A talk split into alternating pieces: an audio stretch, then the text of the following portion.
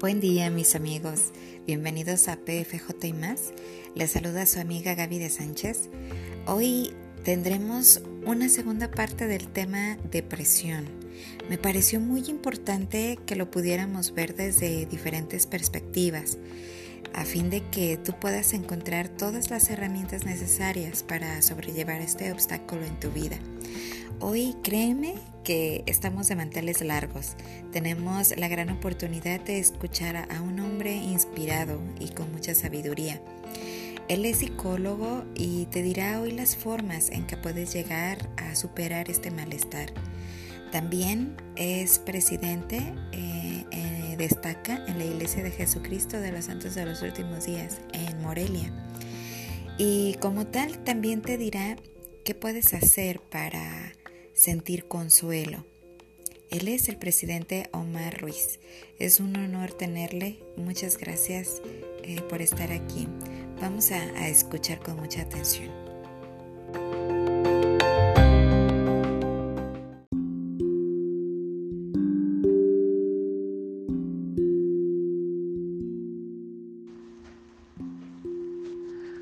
Hola, ¿qué tal? Agradezco que me hayan invitado para poder participar con ustedes con este tema que se me asignó de la depresión. Muchas veces tendemos a creer que estamos deprimidos o que tenemos un trastorno de depresión cuando solamente tenemos episodios de, de tristeza, de desánimo o estamos pasando por un duelo. Hay que evitar etiquetarnos como depresivos si esto no ha sido diagnosticado por un profesional de la salud experto en ello. Es mejor decir que estamos tristes o desanimados. El cerebro así podrá desde el principio, al llamarle por lo que realmente estamos pasando, encontrar una forma de superarlo o de sanarlo. Hay varios criterios dentro del diagnóstico clínico para determinar si una persona está padeciendo depresión o un trastorno asociado a la depresión. La depresión es parte de los trastornos de ánimo que son variados y tienen que ver sí con episodios de, tristeza y con sentimientos de desesperanza, etcétera y otros síntomas y criterios más a tomarse en cuenta. Pero lo más importante aquí, más que explicarles a ustedes cómo diagnosticamos la depresión, es que ustedes, mientras no tengan un diagnóstico por un profesional, es mejor que llamen que están tristes o que se están sintiendo mal a, llamarse deprimidos. El, ver la depresión aplicado solo a una persona es algo muy complejo, puesto que no todos la vivimos de la misma manera. La palabra depresión se queda corta para poder expresar qué tan mal nos sentimos, aunque hay diferentes grados que pueden diagnosticarse o clasificarse para una persona o paciente.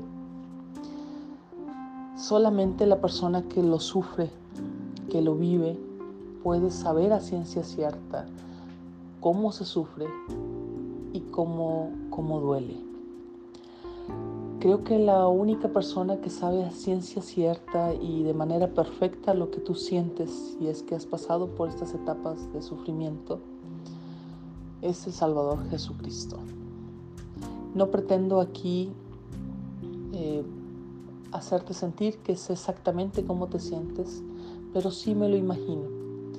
Y sí te puedo hablar desde la experiencia que he tenido de manera profesional en tratamiento con personas de depresión y también de algo de lo que he aprendido en cuanto al Evangelio y a las escrituras y a lo que los profetas han dicho y espero que en esta ocasión puedan serte de utilidad.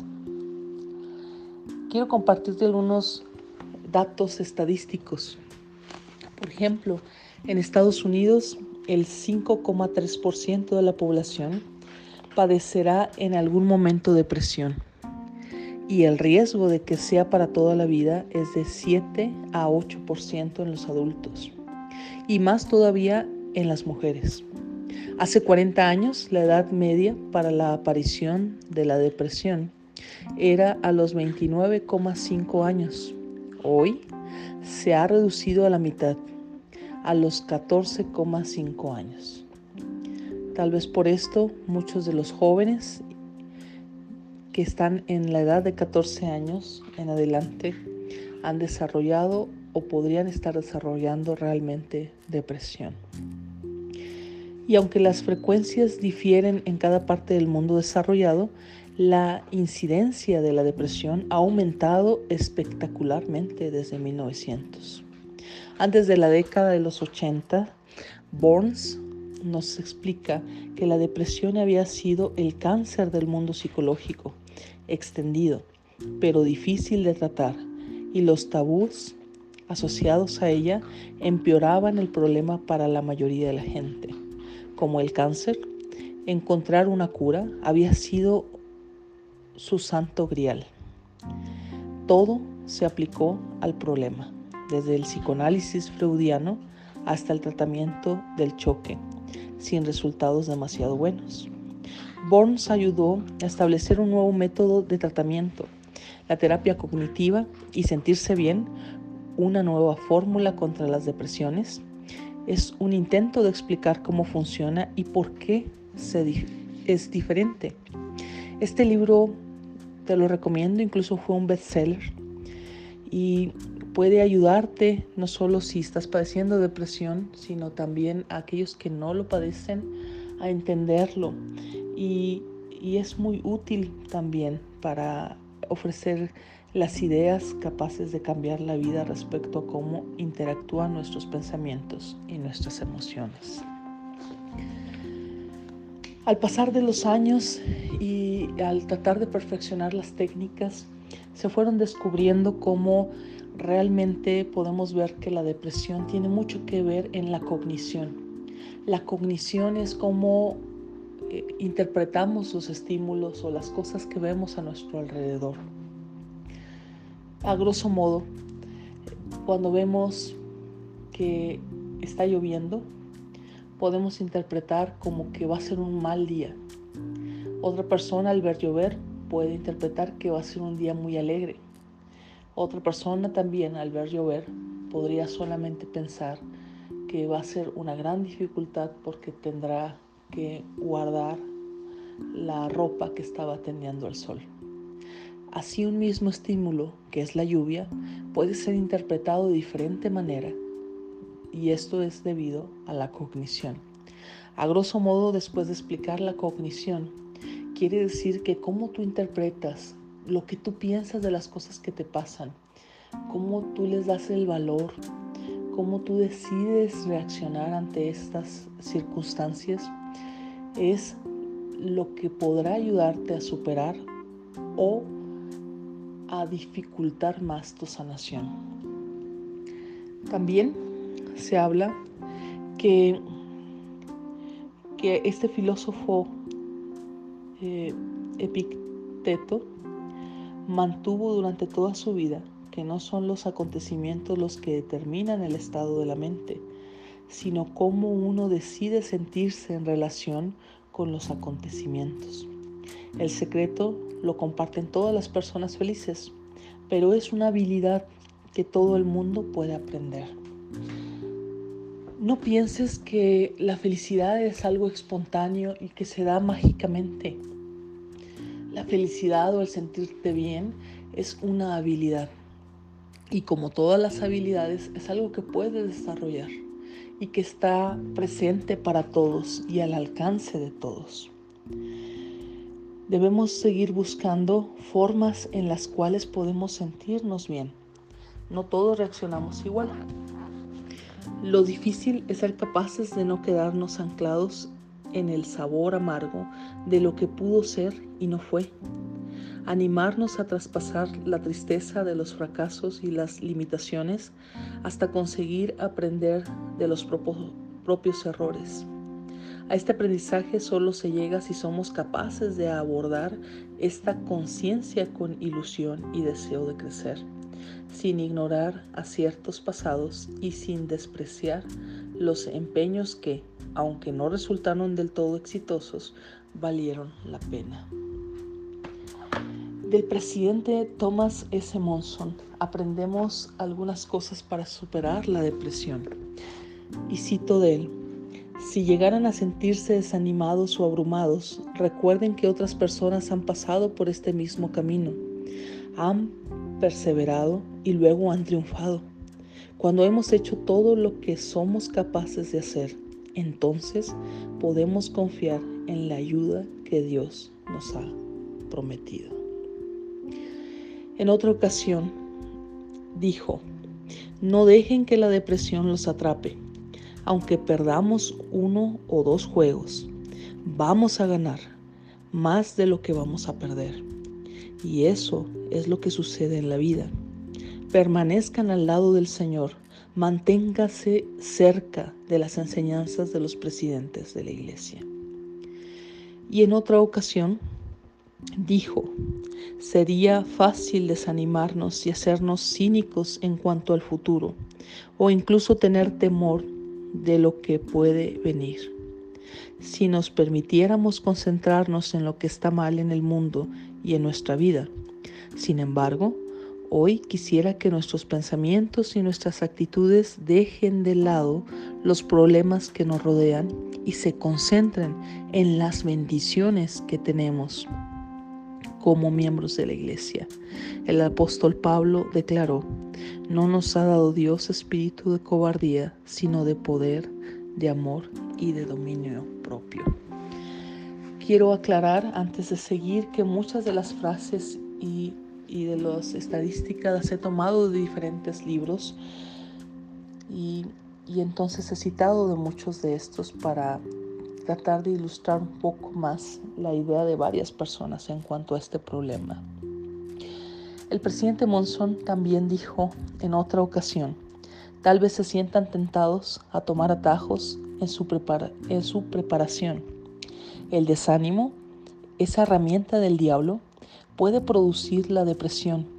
Si eso ocurriera, no se den por vencidos. Qué gran esperanza nos da el presidente Monson al decirnos que no nos demos por vencidos. Y aquí quisiera citar el cuento de un libro muy especial eh, y es eh, de Jorge Bucay y dice que un jefe de la tribu Sioux mandó a sus hijos para poder saber quién podía ser el siguiente jefe de la tribu a escalar una montaña sagrada, la gran roca, la que nadie ha conseguido coronar aún. Dice, aquel que lo logre primero será el elegido para sucederme como jefe de la tribu. Los tres hijos fueron y cayeron, no pudieron superar la montaña. Dos de, estos hijos llegaron cabizbajos, admitiendo el fracaso, pero el más pequeño afirmó sorprendiendo a todos. Lo siento, Padre, no he podido con ella.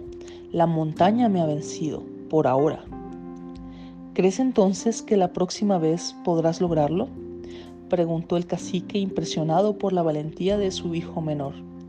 No lo sé, dijo el que sería más tarde el jefe de la tribu, pero ella ya llegó a su tamaño final y yo todavía estoy creciendo en esta maravillosa aventura que es la vida. Recuerda que tú todavía estás creciendo.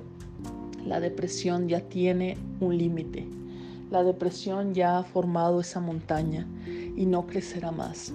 Pero tú sigues creciendo. Puedes seguir intentando vencerla. Hay cosas que te pueden ayudar. Por ejemplo, el prestar servicio, el dejar de pensar un poco en ti y pensar en alguien más y en cómo ayudarlo puede mejorar significativamente tu estado de ánimo. Se ha comprobado que el servicio segrega aquellos neuroquímicos que pueden darte la felicidad. Si tú piensas en las otras personas y tratas de darles un servicio, por mínimo que éste sea, encontrarás una gran diferencia y le darás una gran batalla a la depresión.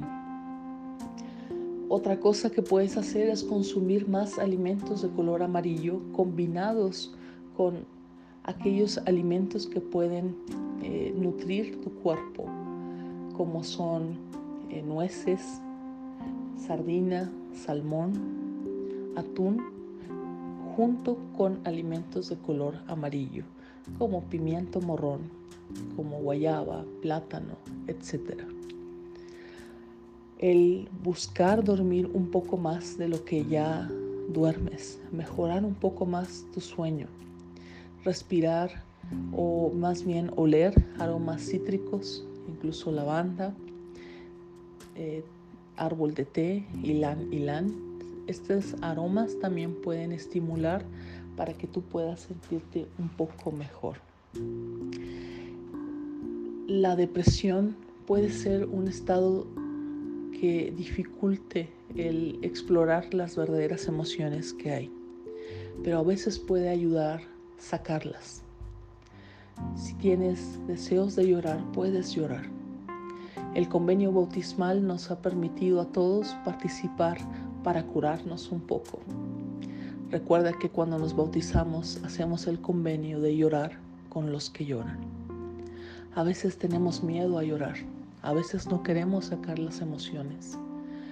Recuerdo muchas ocasiones en las que el Salvador Jesucristo lloró al conmoverse, al entristecerse.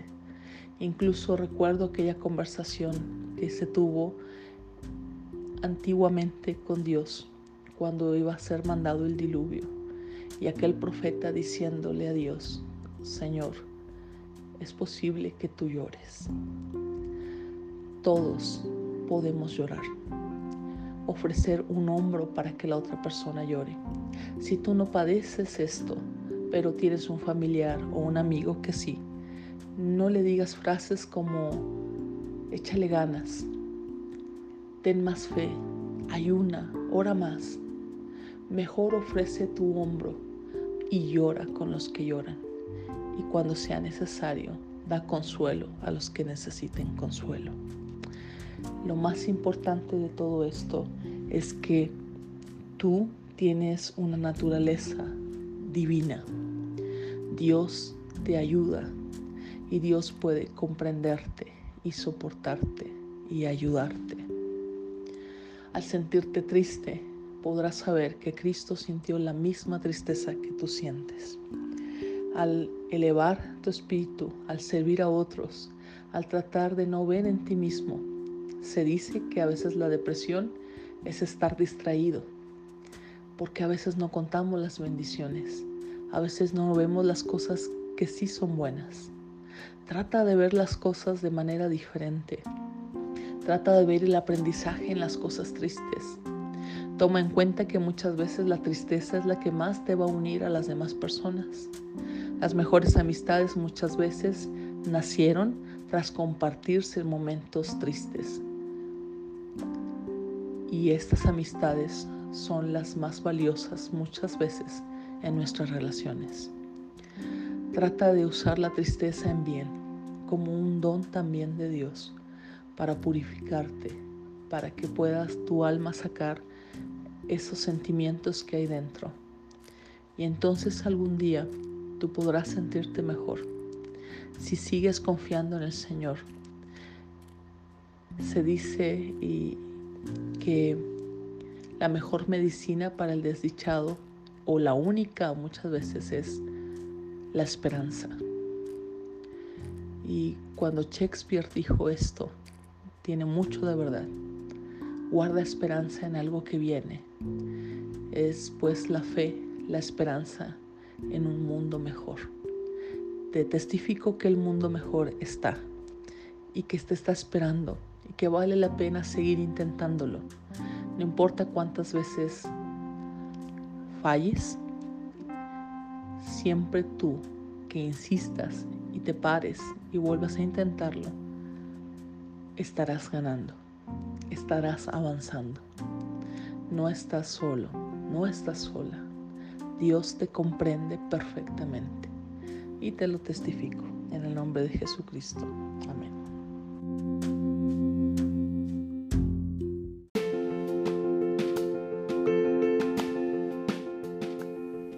Muchas gracias, presidente, por todas las herramientas que nos ha hecho ver y el saber que están al alcance de la mano es un consuelo. Espero que para ti que nos escuchas desees de todo corazón hacer uso de ellas.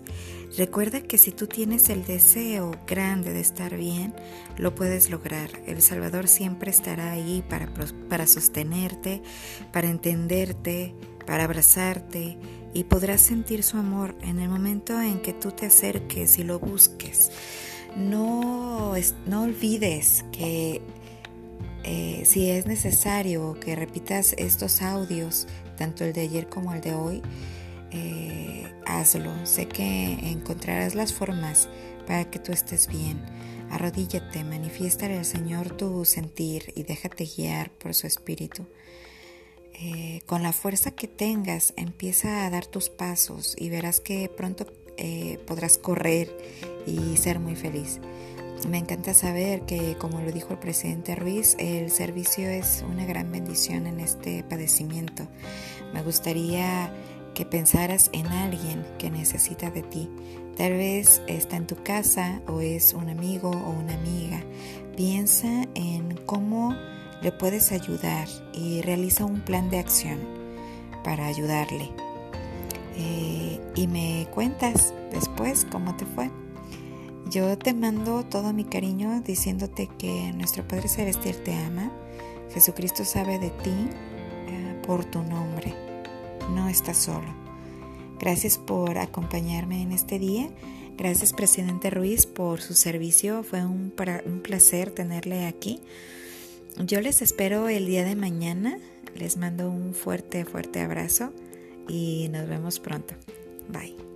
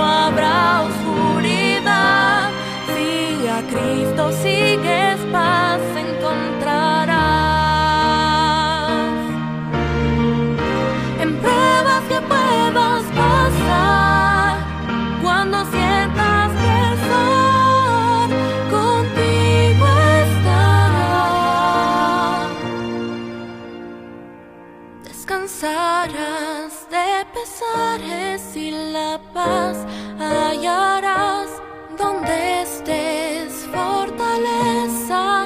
Él siempre dará Habrá luz y esperanza. No habrá oscuridad si a Cristo sigues paz encontrarás. Si a Cristo sigues paz encontrarás.